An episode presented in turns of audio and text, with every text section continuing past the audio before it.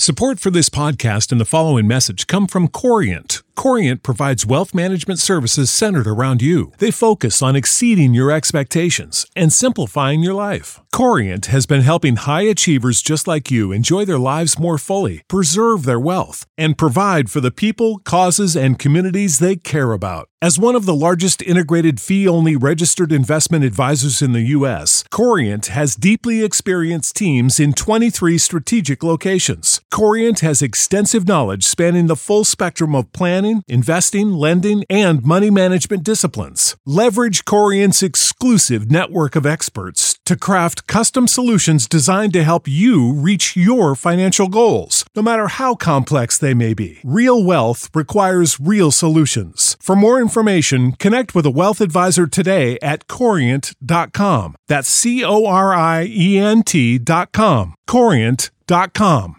Wenn du mich und meine Arbeit unterstützen möchtest, dann gib doch deine Stimme für meinen Podcast beim Deutschen Podcastpreis 2023 noch bis zum 28.05. für mich ab. Den Link dazu findest du in meiner Podcast-Beschreibung auf meinen Social-Media-Profilen auf YouTube, TikTok und Instagram oder unter www.deutscher-podcastpreis.de in der Kategorie Wissen unter E für Elektrotechnik Podcast. Und jetzt weiterhin viel Spaß mit der Podcast-Folge. Wenn du mich und meine Arbeit unterstützen möchtest, dann gib doch deine Stimme für meinen Podcast beim Deutschen Podcastpreis 2023 noch bis zum 28.05. für mich ab. Den Link dazu findest du in meiner Podcast-Beschreibung auf meinen Social-Media-Profilen auf YouTube, TikTok und Instagram oder unter www.deutscher-podcastpreis.de in der Kategorie Wissen unter E für Elektrotechnik Podcast. Und jetzt weiterhin viel Spaß mit der Podcast-Folge.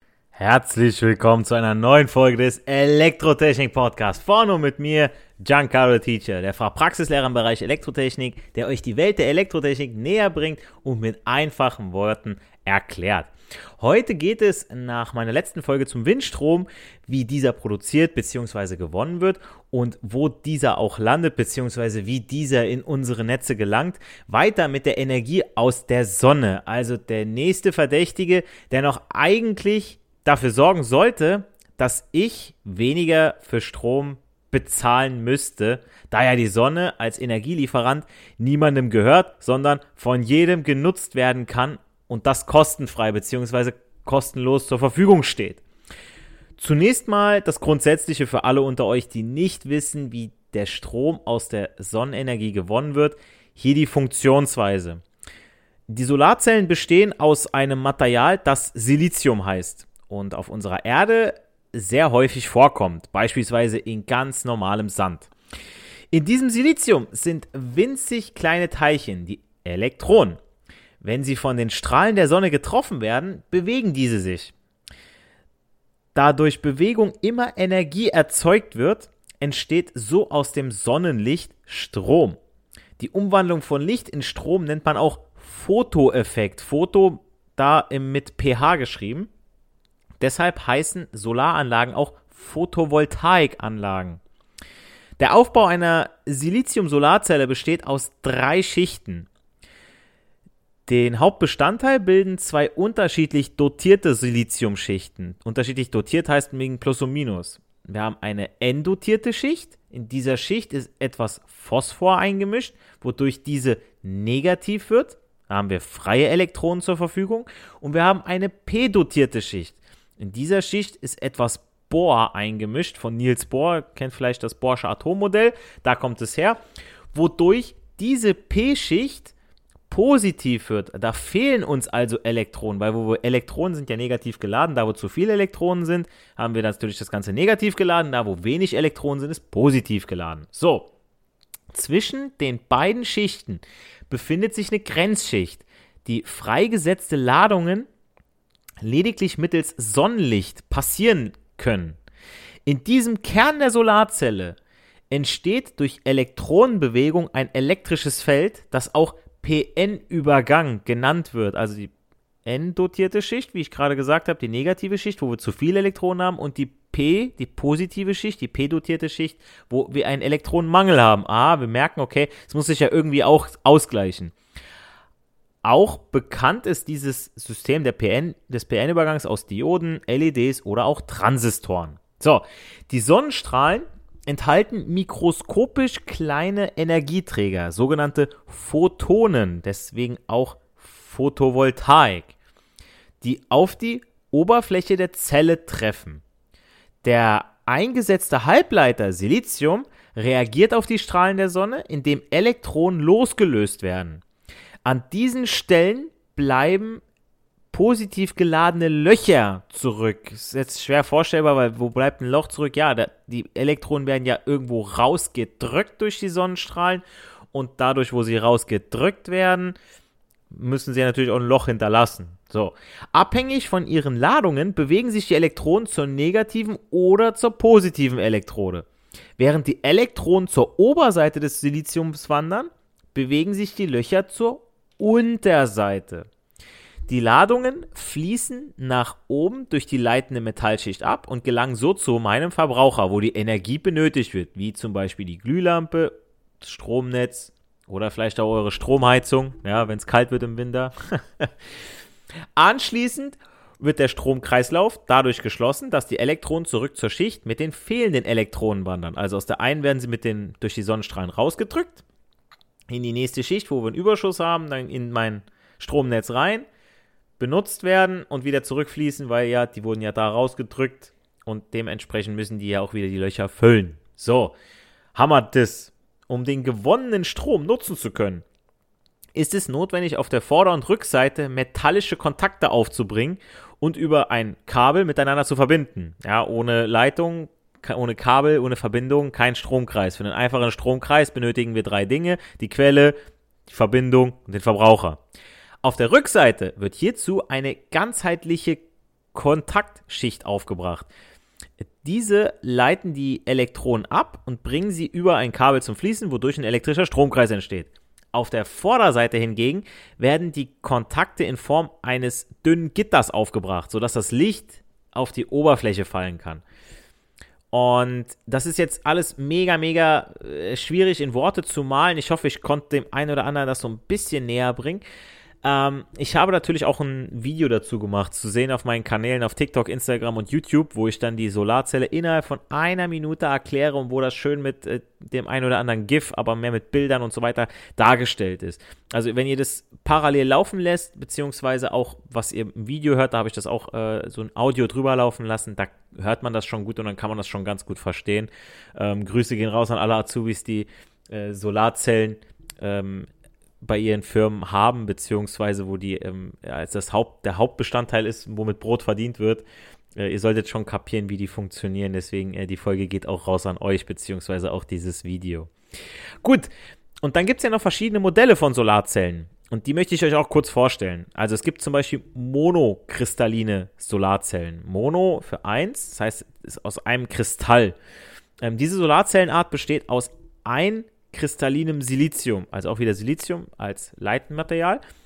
Bei der Herstellung werden einkristalline Stäbe aus flüssigem Silizium gezogen und anschließend in dünne Stäbe zersägt, die auch Wafer genannt werden. Im Vergleich zu polykristallinen Zellen, wo ich gleich noch zukam, hat dieser Zelltyp einen sehr hohen Siliziumanteil und ist damit mit einem Wirkungsgrad von ca. 20%, man muss es sich mal überlegen, 20%, die effektivste Solarzelle bei direkter Sonneneinstrahlung. Aufgrund der aufwendigen Herstellung sind aber monokristalline Module allerdings vergleichsweise teuer, weswegen man mehr so die polykristallinen oder die Dünnschichtmodelle sieht.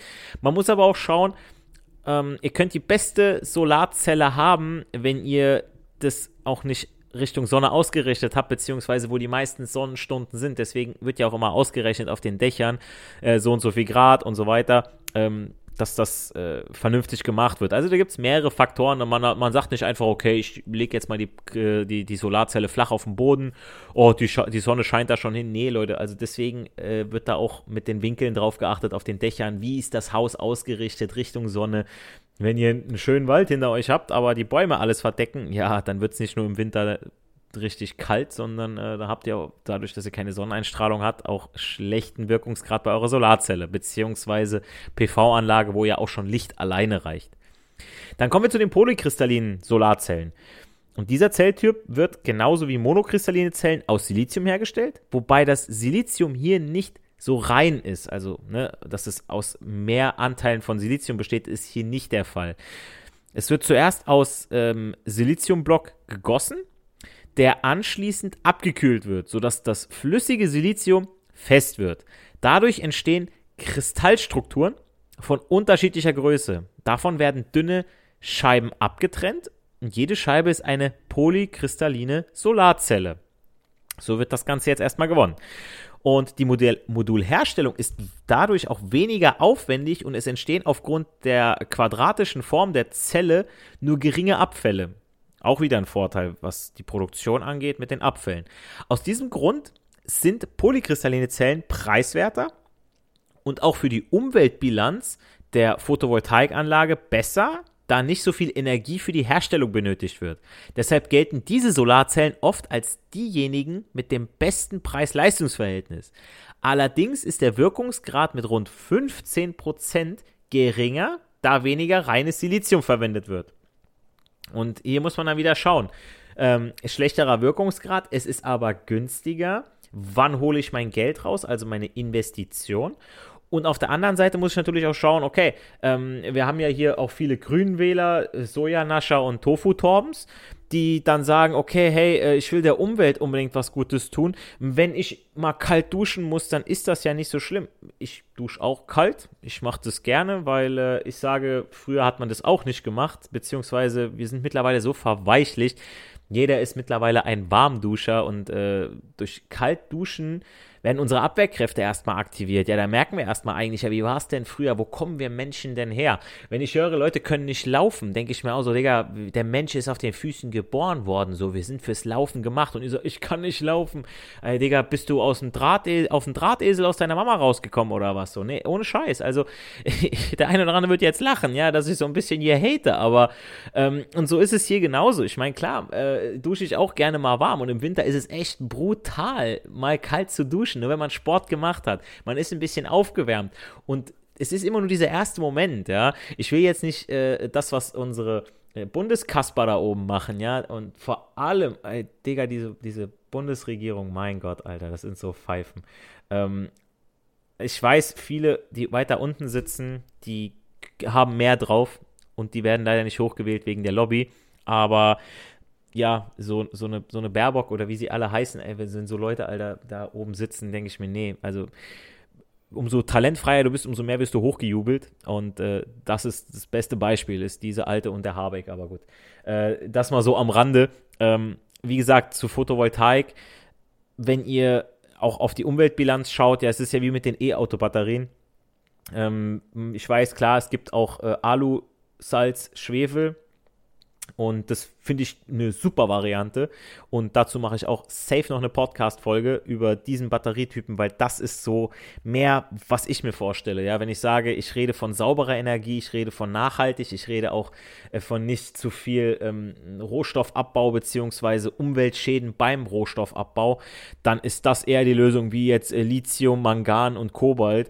Ähm, und hier wie gesagt, es ist auch so, wenn ich eine polykristalline Solarzelle nehme, dann habe ich da auf jeden Fall eine bessere Umweltbilanz. Und ich möchte ja, dass wenn ich was produziere, wird natürlich erstmal ein bisschen was an Rohstoffen gebraucht, Schaden nimmt die Natur so oder so, aber ich möchte ja dann auch wieder was rausholen. wenn ich sage, okay, ich habe drei, vier, fünf, sechs, zehn, zwanzig Jahre diese Solarzelle auf dem Dach und die produziert und wenn sie danach nur noch einen Wirkungsgrad von 13, 10 Prozent hat, mag ja sein, vielleicht ein bisschen dreckig oder ne, hat ein bisschen was eingebüßt, Korrosion, alte Leitungen und, und, und.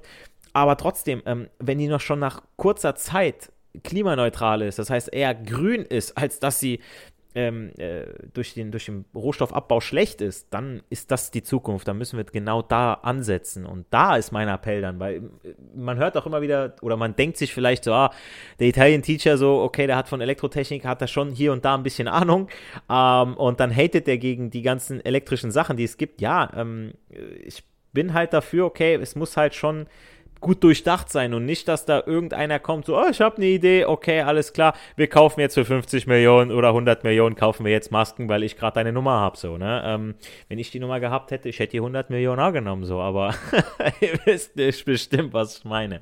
Kommen wir zur letzten aktuell gängigen Art von Solarzellen. Ich habe ja von dreien gesprochen, Polykristallin, Monokristallin und die letzte sind die Dünnschichtzellen. Und diese Art zählt zu den amorphen, also nicht kristallinen Solarzellen.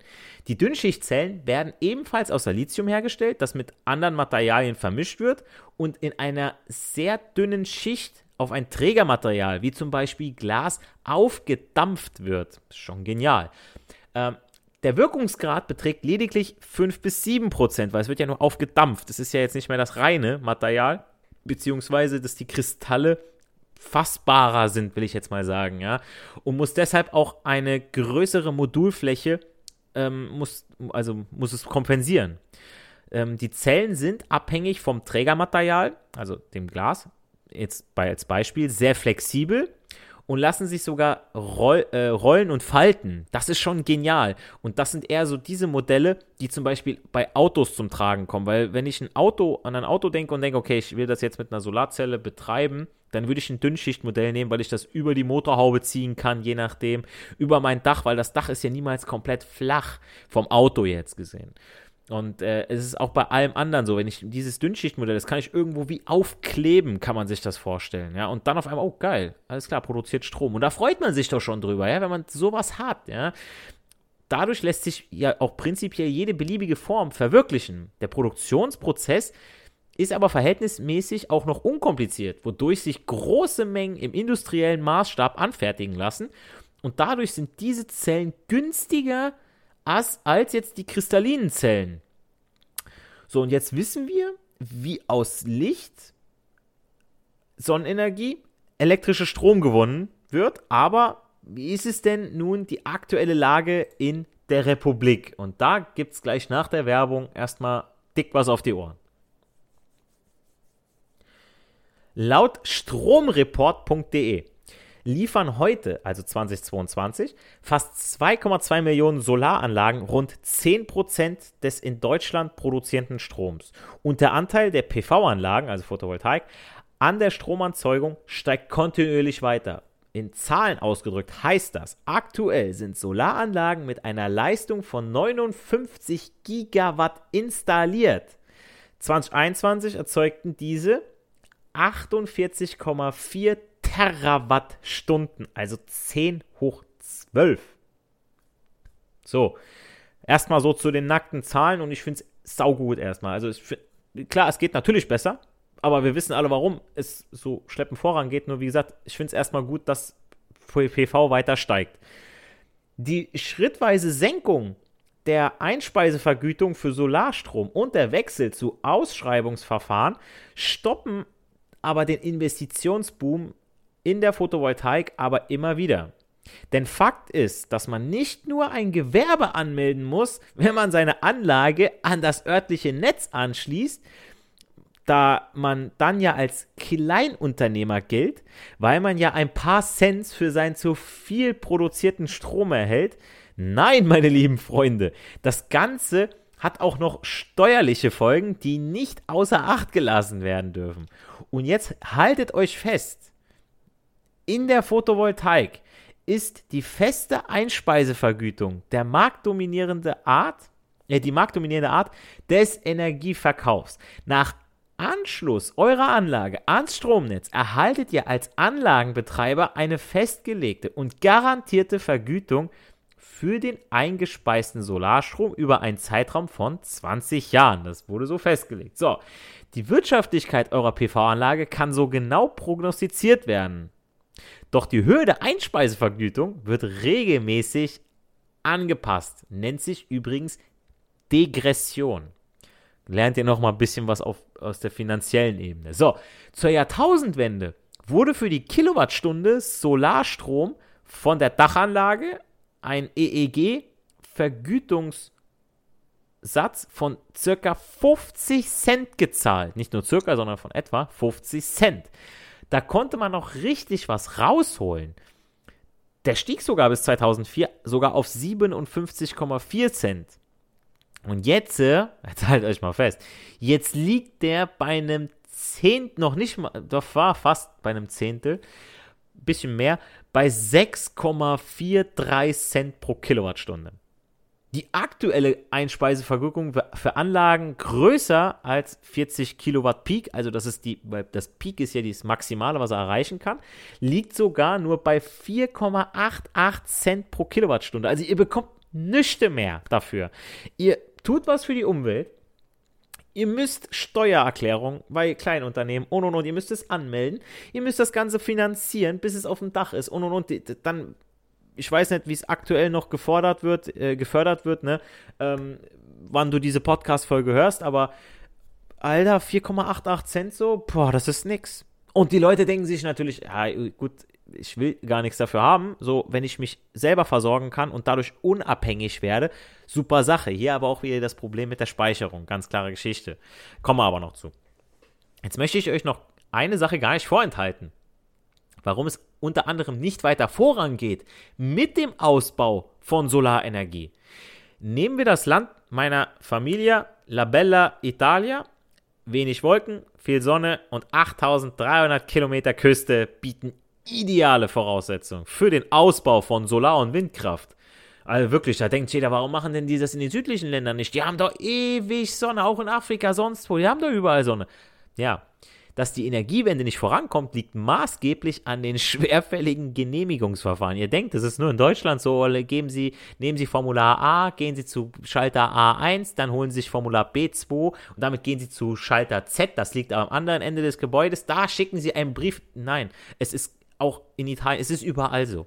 Es sind elf verschiedene Genehmigungen erforderlich. Elf.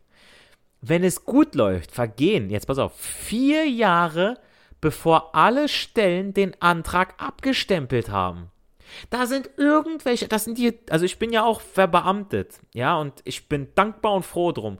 Nur ich arbeite anders. Ich habe auch in der freien Wirtschaft gearbeitet, ja. Wenn ich einen Lehrer höre, oh, was bin ich froh, dass ich jetzt bald wieder Ferien habe, wo ich mir denke, so, du hast nie 40, 50 Stunden in der Woche gearbeitet. Du bist nicht kaputt nach Hause gehabt, bist dann noch zum Nebenjob gegangen oder bist dann noch abends ins Fitti gegangen für anderthalb Stunden, ja, und bist dann kaputt ins Bett gefallen oder bist dann froh gewesen oder hast dann noch Zeit für die Freundin oder sonst was für Freunde gefunden, ja, und da ohne Scheiß Scheiß. Und so Beamte sitzen dann auch bei diesen Antragsstellen.